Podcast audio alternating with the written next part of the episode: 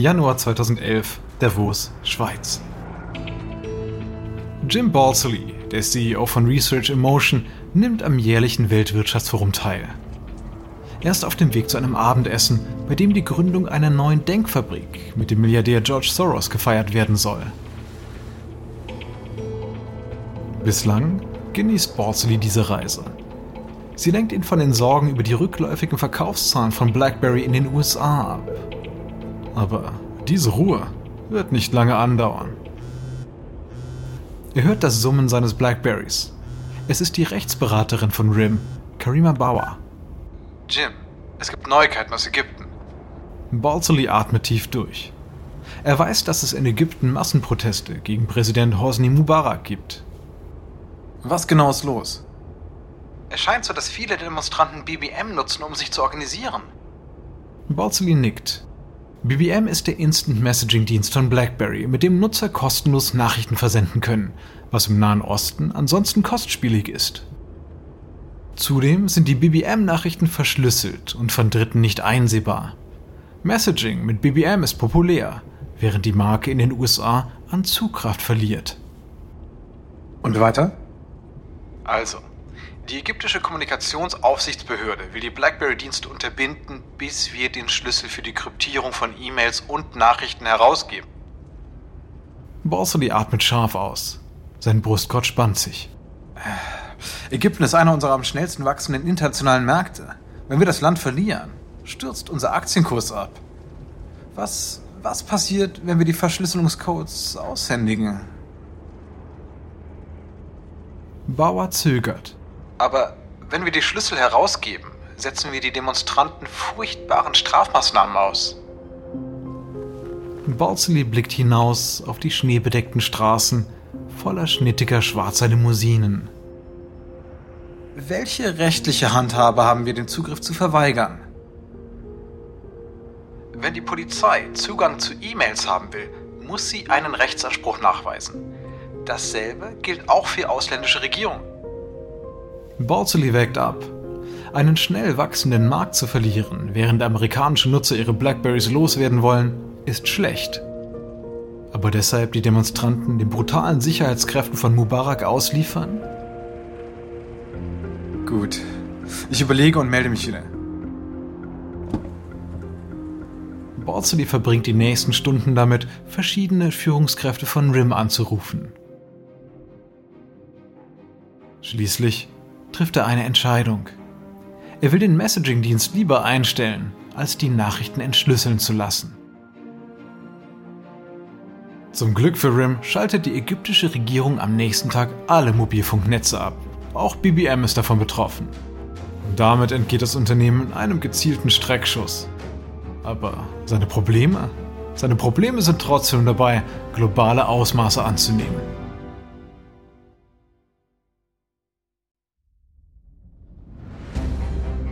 Ich bin Alexander Langer für Wandery und das ist Kampf der Unternehmen.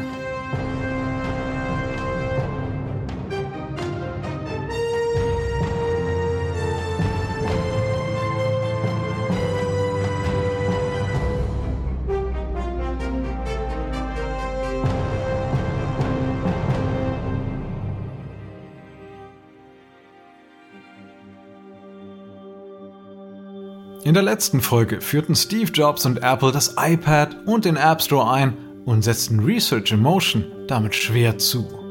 Und jetzt befinden sich der Aktienkurs von RIM und der US-Umsatz im freien Fall. Balsley und sein Co-CEO Mike Lazaridis kämpfen gemeinsam darum, ihr eigenes Tablet auf den Markt zu bringen. Trotz dieser gemeinsamen Anstrengung erreicht ihre Beziehung einen neuen Tiefpunkt. Denn Balsley will, dass das Unternehmen auf den Messaging-Dienst setzt, den die ägyptische Regierung eben erst abgeschaltet hat, BBM. Lazaridis ist da weniger überzeugt. Aber diese Differenzen werden keine Rolle spielen, da eine technologische Revolution die Situation neu aufrollen wird. Dies ist Episode 4. Niedergang in Zeitlupe.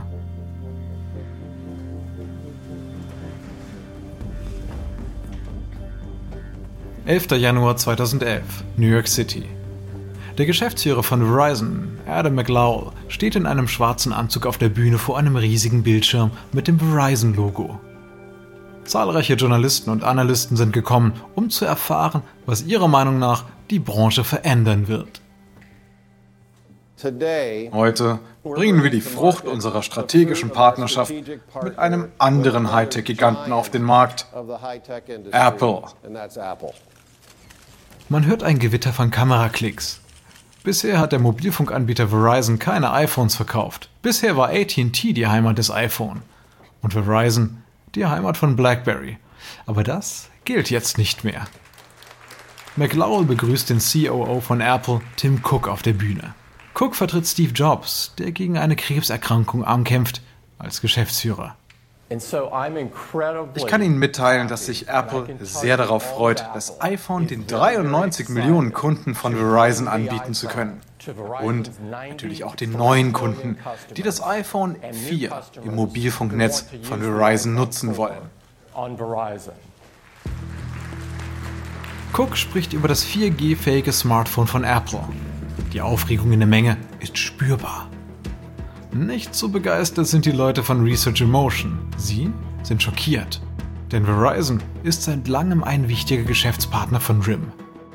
Aber als RIM sich weigerte, ein Phone für den Highspeed-Mobilfunk 4G zu entwickeln, wandte sich der Konzern stattdessen an Apple. Und sofort stieg der Wert der Aktien. Apple wurde zum wertvollsten Tech-Konzern der Welt. Marktwert 100 Milliarden US-Dollar. Im Gegensatz dazu bricht der Absatz von BlackBerry in den USA im letzten Quartal 2010 um 60% ein. Verizon wechselt nicht nur den Partner, sondern es geht auf eine wahre iPhone-Einkaufstour. Innerhalb von zwei Jahren bezieht der Konzern 95% seiner Mobiltelefone von Apple, sodass RIM nur noch einen Anteil von 5% am Smartphone-Markt bleibt. RIM hat seinen wichtigsten Geschäftspartner verloren. Und es sieht so aus, als könnte es nicht noch viel schlimmer kommen. Aber das wird es. Im Frühjahr 2011 Waterloo, Kanada. In einem Konferenzraum im RIM Hauptquartier präsentiert das Marketingteam den Geschäftsführern Jim Borsley und Mike Lazaridis ihre Werbekampagne für das nächste Gerät, das sogenannte Playbook. Das ist RIMs Antwort auf das iPad, ein Tablet-Computer, auf dem Apps ausgeführt werden können. Beide CEOs sehen hundemüde aus. Dann rafft sich Borsley auf. Okay, was haben wir hier? Die Marketingangestellten tauschen Blicke aus. Die beiden besten Führungskräfte haben das Unternehmen verlassen. Und die Abteilung schwächelt. Eine Junior-Mitarbeiterin räuspert sich. Gut, wir haben eine Idee für einen Slogan. Also, die Amateurstunde ist vorbei. Borsley zuckt. Was, was soll das bedeuten?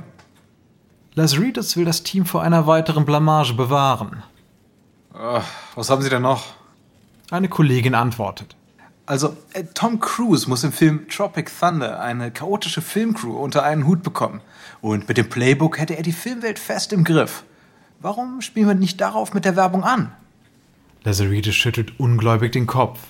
Und Borsley ist komplett verwirrt. Er hat keine Ahnung, wovon sie überhaupt spricht. Wollen Sie mich auf den Arm nehmen? Tropic Thunder? Bezahlen wir Sie dafür, sich so einen Schwachsinn auszudenken? Gibt es hier noch eine andere Idee? Huh? Warum kann keiner von Ihnen den einzigartigen Reiz des Playbooks rüberbringen? Borsley sagt zum Team: Hören Sie mal, können Sie sich nicht etwas Anspruchsvolleres einfallen lassen? Playbook ist für Geschäftsleute. Das müssen wir vermitteln. Lazaridis schüttelt den Kopf.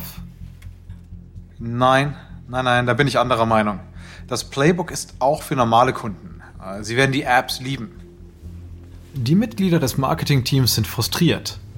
Nicht einmal die Geschäftsführer können sich entscheiden, für wen das Playbook eigentlich gedacht ist und welche Taktik sie wählen sollen. Und Rim will das Playbook schon in wenigen Wochen auf den Markt bringen. Borsley steht auf, um das Treffen zu beenden. Also Arbeiten Sie bitte weiter daran und präsentieren Sie uns etwas Taugliches. Das Team überlegt sich eine neue Kampagne, die den Vorsprung des Playbooks herausstellt, den Flash Player und das Betriebssystem. Der neue Slogan lautet Warum kann das nicht jedes Tablet? Das lädt geradezu zur Kritik ein, denn es gibt vieles, was das Playbook nicht kann. Denn seine Softwarekonstruktion macht das Implementieren von Apps schwierig. Und bei der Markteinführung hat das Tablet lediglich 3000 Apps. Das iPad hat im Vergleich 65.000. Und die Begeisterung für das Playbook ist mäßig. Das ist schon peinlich genug, aber BlackBerry hat sein Imperium auf die einfache und schnelle E-Mail-Funktion aufgebaut. Und gerade hierbei zeigt das Playbook Mängel. Denn die Benutzer haben Mühe, überhaupt auf ihre E-Mails zuzugreifen. Zunächst ist das Playbook mit dem BlackBerry drahtlos zu verbinden. Dann muss man warten, bis die E-Mails migriert sind und das, das dauert sehr, sehr lange. Aber was Geschäftsleute noch viel mehr aufbringt, ist das Fehlen gespeicherter Kontakte und dass es keinen Kalender gibt. Tech-Kritiker verreißen das Playbook in ihren Rezensionen. Die Verkaufszahlen sinken und der Aktienkurs von RIM ist auf Talfahrt. Die offizielle Haltung ist leugnen. Niemand darf auch nur über den Aktienwert sprechen. Wenn jemand die Börse checkt, muss er oder sie Donuts für das ganze Büro kaufen. Dann hat Borsley eine Idee, die seiner Meinung nach alles verändern wird.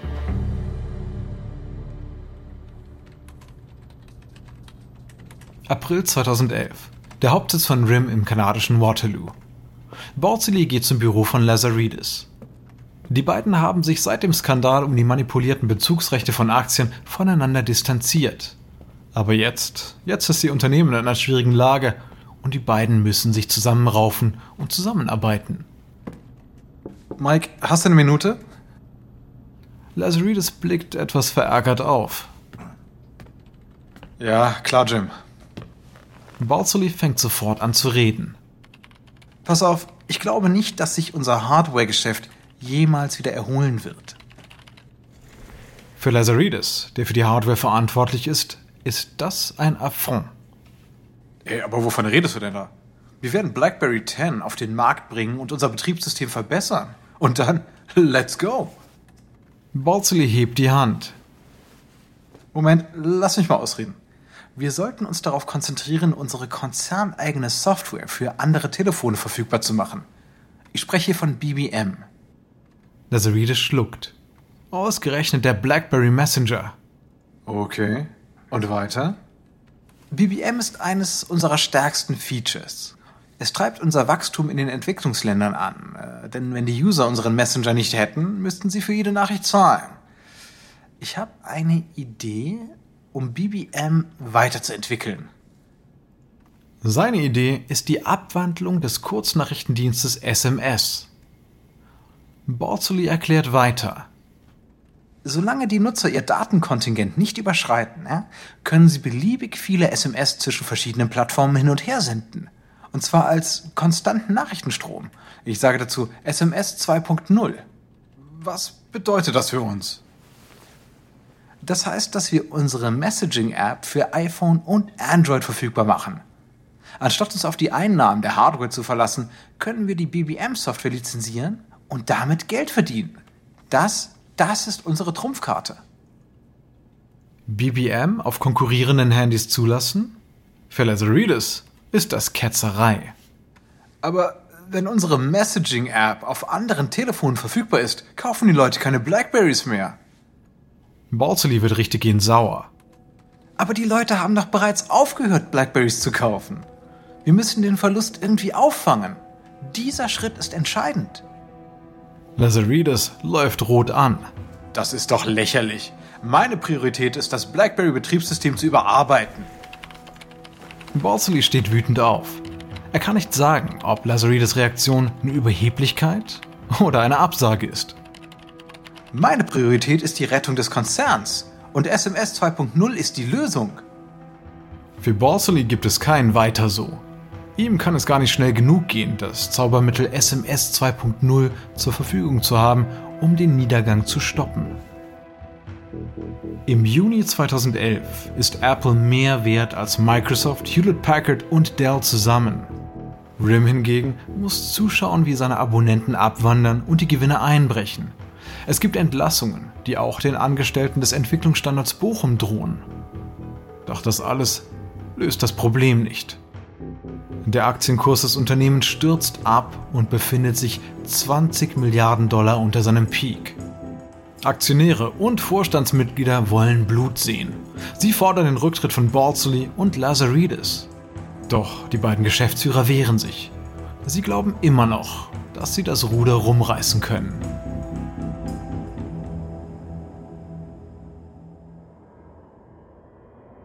Oktober 2011, Dubai, Vereinigte Arabische Emirate. Balsley ist gerade in der Wüstenstadt gelandet. Er ist hier, um einen Vortrag zu halten. Ein letzter Versuch, die Menschen davon zu überzeugen, dass das neue Produkt von RIM, der BlackBerry 10, das iPhone schlagen wird. Als das Flugzeug zum Gate rollt, holt er seinen BlackBerry raus und schaltet es ein. Er wartet auf eine Flut von E-Mails im Posteingang, aber es kommt nichts. Er klickt auf das Mail-Symbol. Keine neuen Nachrichten. Ha, komisch. Er bekommt eine SMS. Sie ist von Lazaridis und lautet: Ruf mich an. Er wählt Lazaridis Nummer. Es ist 2 Uhr morgens in Kanada, aber die Sache ist anscheinend dringend. Mike, was ist los? Unser Netzwerk ist ausgefallen. Es kommt nichts mehr durch. Borselis Augen weiten sich. Ausgefallen? Wie ist das denn möglich? Das wissen wir nicht. Wir versuchen es zu reparieren. Wir werden es auch schaffen. Aber wann? Das ist ungewiss. Borzeli ist fassungslos. RIM ist bekannt für seine zuverlässigen Server und den geschützten E-Mail-Verkehr. Aber im Moment scheint nichts zu funktionieren. Okay, ruf an, wenn du mehr weißt. Als das Flugzeug zum Stehen kommt, beendet Borzeli sein Gespräch. Er steht vor einer unmöglichen Aufgabe. Die Welt davon zu überzeugen, dass sich RIM erholt obwohl seine Blackberries momentan nicht einmal funktionieren. Die Situation könnte kaum schlimmer sein. Aus Stunden werden Tage. Es stellt sich heraus, dass ein Server abgestürzt ist und die Funktion von RIM platt gemacht hat. Der Ausfall ist der größte in der Geschichte von Research in Motion. Mehr als 70 Millionen verärgerte BlackBerry-Nutzer können ganze drei Tage lang ihre Mobiltelefone nicht benutzen. Und weitere schlechte Nachrichten sind schon auf dem Weg. Das ganze Schlamassel wird mit einem unternehmerischen Selbstmord enden.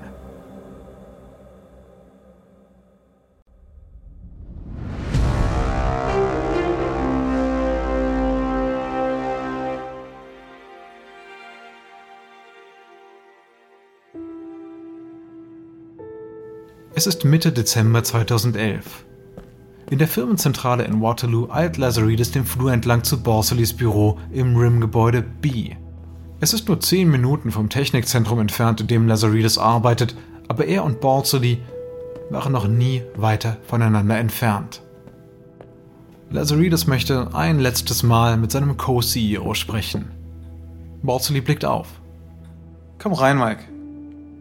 Beide haben ein paar graue Haare mehr nachdem sie das ganze Jahr über mit schlechten Nachrichten bombardiert wurden. Lazaridis legt gleich los. Gut, die Medien berichten sehr ausführlich über unsere schlechte Beziehung. Ja. Balsley seufzt. Ja, das musst du mir nicht sagen. Der Aktienwert ist unterirdisch. Die Gewinne sind um 70 Prozent eingebrochen. Und dann die Abschreibung der unverkauften Lagerbestände. Lazaridis blickt zu Boden. Oh, ich habe noch mehr schlechte Nachrichten.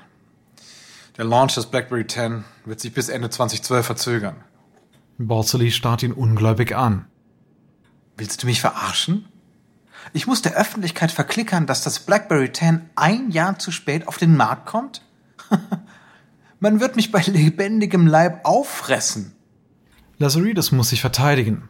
Ich, äh, ich versuche mein Bestes. Es ist nur. Ja, ja, du lässt uns mit dieser Verzögerung hier hängen. Nix Bestes. Lazaridis winkt ab.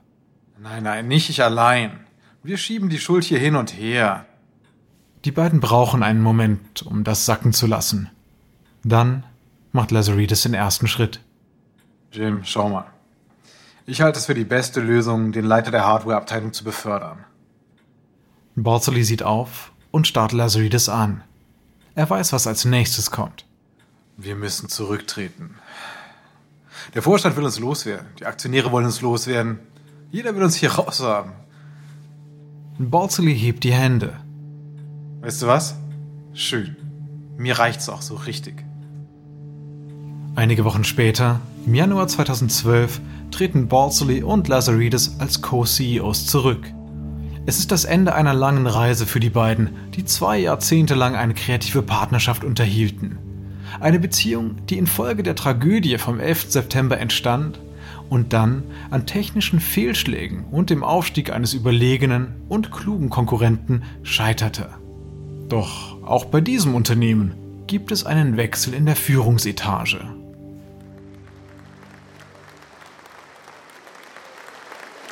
September 2012 im kalifornischen Cupertino. Der CEO von Apple steht auf der Bühne vor einem riesigen LED-Bildschirm. Hinter ihm sind Bilder von verschiedenen iPads zu sehen. Er trägt eine Brille und ist, wie üblich, schwarz gekleidet. Aber es ist nicht Steve Jobs, sondern Tim Cook, der COO, der nach dem Tod des Gründers im vergangenen Jahr zum Geschäftsführer ernannt wurde. Um die Begeisterung in den Reihen anzufeuern, führt er die größten Verkaufserfolge von Apple vor. Allein im letzten Quartal haben wir satte 17 Millionen iPads verkauft. Damit haben wir einen neuen Rekord aufgestellt. Ja. Wir haben mehr iPads verkauft als jeder PC-Hersteller Geräte aus seiner gesamten Produktpalette. In der Zeit, in der Apple 17 Millionen iPads verkaufte, setzte RIM gerade einmal 260.000 Playbooks ab. Indem Cook die Gewinne von Apple anpreist, verpasst er RIM im Grunde den letzten Stoß. Und wir haben kürzlich die Marke von 700.000 Apps im Store überschritten. Im letzten Quartal wurde unser 400 Millionstes iOS-Gerät verkauft. Und dann folgt natürlich die Ankündigung eines neuen Telefons. Und heute machen wir einen großen Sprung auf das nächste Level.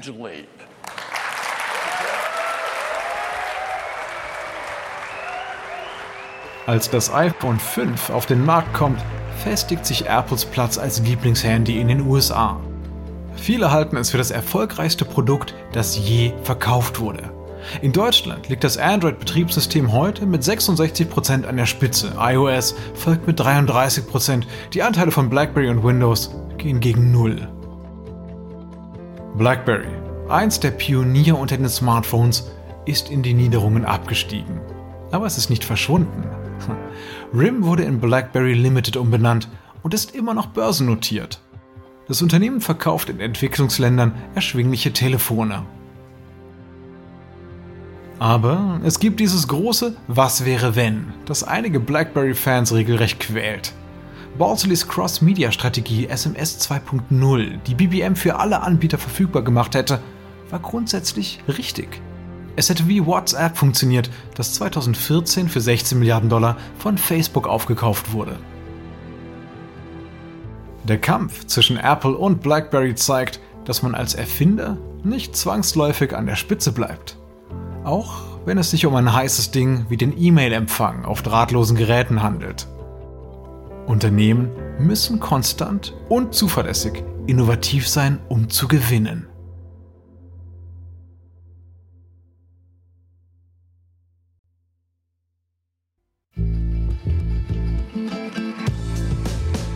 Ich hoffe, Ihnen hat diese Folge von Kampf der Unternehmen gefallen. Ein kurzer Hinweis zu den Dialogen, die Sie soeben gehört haben. Wir wissen natürlich nicht genau, was gesprochen wurde, doch die Dialoge basieren nach bestem Wissen auf unseren Recherchen. Ich bin Ihr Sprecher, Alexander Langer. Natalie Robermatt hat diese Geschichte geschrieben. Karen Lowe ist leitende Produzentin und Redakteurin. Produzentin ist Emily Frost. Sounddesign von Kyle Rendell. Produziert von Dave Schilling. Emily Kunkel ist Produktionskoordinatorin. Ausführende Produzenten sind Jenny Laura Backman, Jessica Radburn und Marshall Lewis. Erstellt von Erna Lopez für Wandery.